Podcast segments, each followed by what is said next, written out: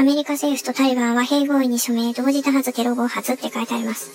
そうか、同時多発テロ2001年だったのか。確か私が21か21歳の時で、今は、えー、市自体が北名古屋市になってるかもですが、当時愛知県四勝町というところに住んでまして、西春町の古本屋でバイトしてる時に、レジ締めでそういう話が出てたのを思い出しました。まあ、ようやくタリバンとは和平に向かうっていうことで、まあ、長かったっていう感覚の人もいるかもしれんけど、自分としてはあれからまだそんな程度しか経ってなかったんかっていうなんか妙な感覚になっております。時間の計画の感じ方がおそらく、おそらくバグってる気がする。確か24から26ぐらいの時は逆に半年でもう時間の経ち方が壮絶に長すぎて、あれは成人後の第一次人生無理すぎ時代みたいな、そういう時代でありました。は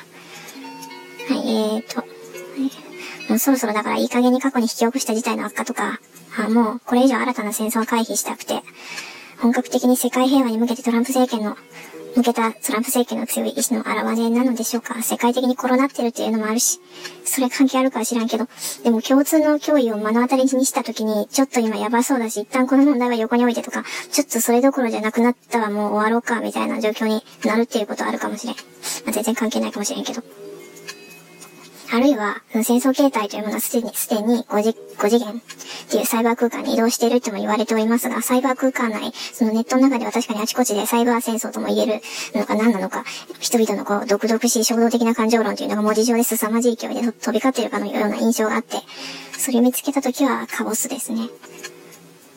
はい、えー、そのまま読むと、トランプ政権とタリバンが一昨年から和平交渉を重ねた結果、事実上の停戦となる暴力の削減措置が一週間遵守されたため、アメリカ政府と反政府武装勢力、タリバンは29日、中東のカタールで初めてとなる和平合意に示しました。あ、そうですか。はい。で、現在アフガニスタンに駐留する1万2000から1万3000人のアメリカ軍を135日以内に8600万、8602人まで削減して、今日から14ヶ月以内に残りのアメリカ文化などを中心すると、国際、えー、部隊、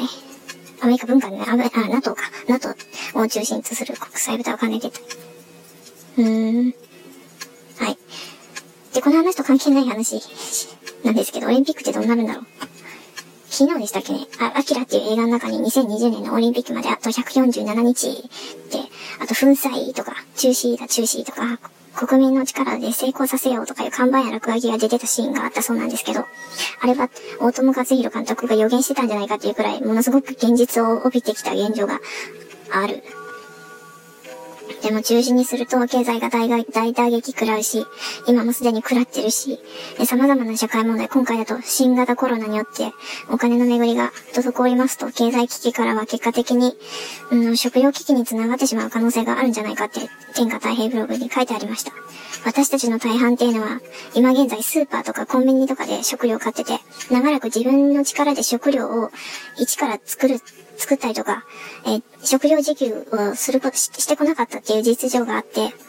だから外部からの食料の提供がもし途絶えてしまうと、頼りどころのない人っていうのはもう最悪餓死するしかございません。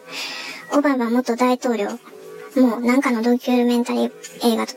だったと思うんですけど、そこでは、その、ここだけの話だが、みたいな入りで、あの、レオナルド・ディカプリオ氏に語ってたと思うんですけど、いずれ災害とかで民族大移動が起こった際に、人間同士の食料の争奪戦が起こるって言ってた。なので、なんか脅威が起き、起きたからといって、フリーズに何の問題もない健康な人まで不安にさせる要素をもうあちこちに撒き散らして、過剰に中止だとか閉店だとかして経済の巡り止めたり、今その学校休校とかにもなってるようなんですけど、そうすると昼間働いてる親が昼間の子供の面倒どうすんのかっていう問題に突如として政府からの判断によって悩まされることになって、結果昼間休まざるを得なくなったりとかししてんのかなわからんけど。で、そういったことも含めて、いろんな要素がこう重なって最終的に国内のその食料供給が停止しましたみたいな。なんか、まあ怖いですけど、そういったトリガーなりがねないんだっていうその今やってることが先々にどういう影響を与える可能性があるのかっていうのは知っておいても損はないかなと思われます。はい。天下太平史によりますと簡単に言うと、えー、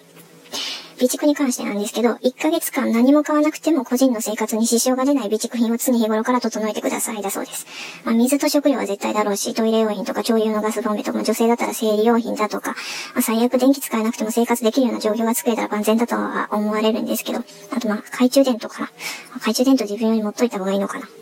スマホの件だとこういう時こそやはり太陽光で充電できる充電器が必要なのかなとか、ぼそ、ぼそっと思った。うん。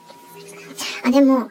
もしもう安全な場所に親戚とか知り合いとかが住んでられて、そこに頼り、そこが頼り先になるのであれば、一時で、一時的にそこに住まわしてもらうっていう方法もあるっちゃあると思いますので、必要以上に不安になることはなく、ただ必要なものを今、淡々とちょっとずつでも集めとけっていうことだけでしょうかね。はい。まあそういう感じで、ということでした。おやすみなさい。